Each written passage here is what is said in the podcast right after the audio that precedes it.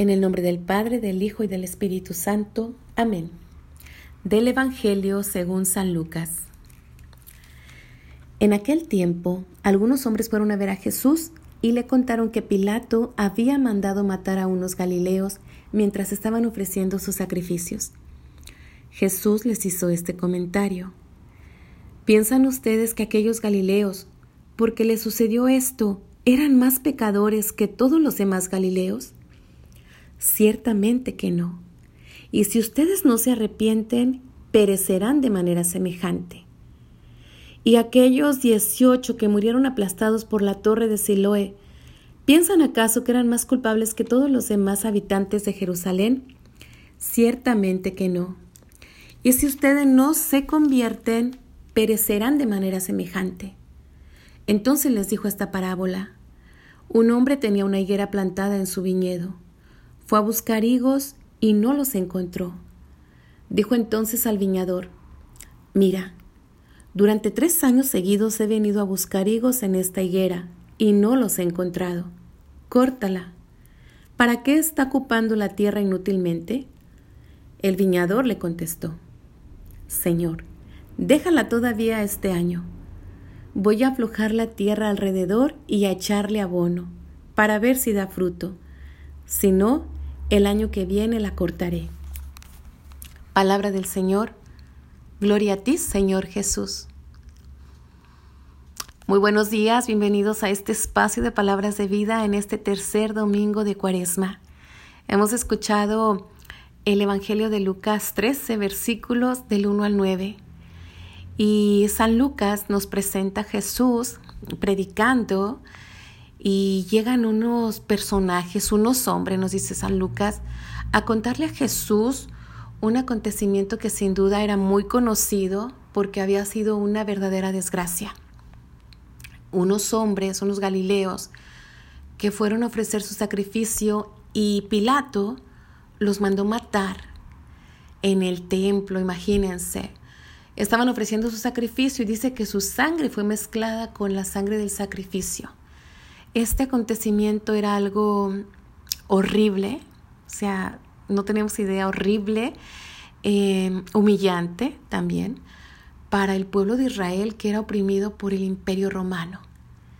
Y yo me preguntaba cuál era la intención de estos hombres al contarle este acontecimiento a Jesús. Y me venía a la mente pues estos que esperaban un Mesías guerrero, y tal vez estos hombres veían en Jesús sí un Mesías, pero ese Mesías que, que venía al estilo de David, un Mesías guerrero. Y Jesús viene con otros modos, viene de otra manera. Por eso, retomando esta, este mismo acontecimiento, señala un camino nuevo. Y el camino nuevo es la conversión, el arrepentimiento. Jesús les dice, ¿y ustedes piensan que esos, porque murieron así, eran más pecadores que los demás Galileos? Ciertamente que no. Y si ustedes no se convierten, si ustedes no se arrepienten, perecerán. ¿Por qué nos dice Jesús esto? Porque tal vez aquellos hombres buscaban apagar con la violencia la violencia. Y Jesús nos muestra un camino nuevo. Como les decía, la conversión vence el mal a fuerza de bien.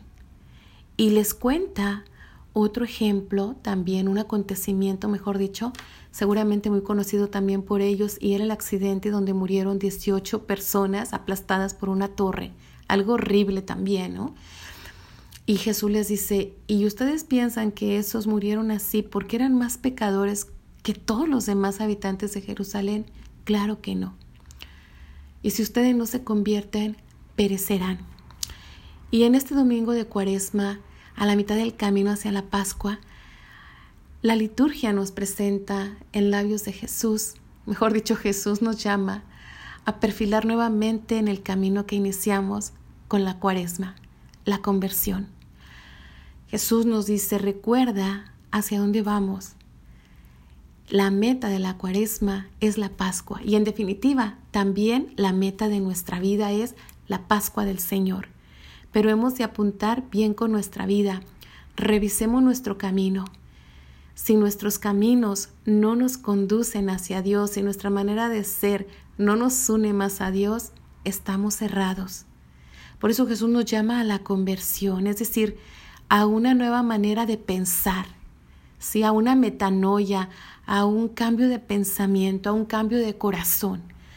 Y que a partir de allí se pueda generar en nosotros un cambio de valores, una ordenar nuestros valores donde lo que prime es lo que perdura.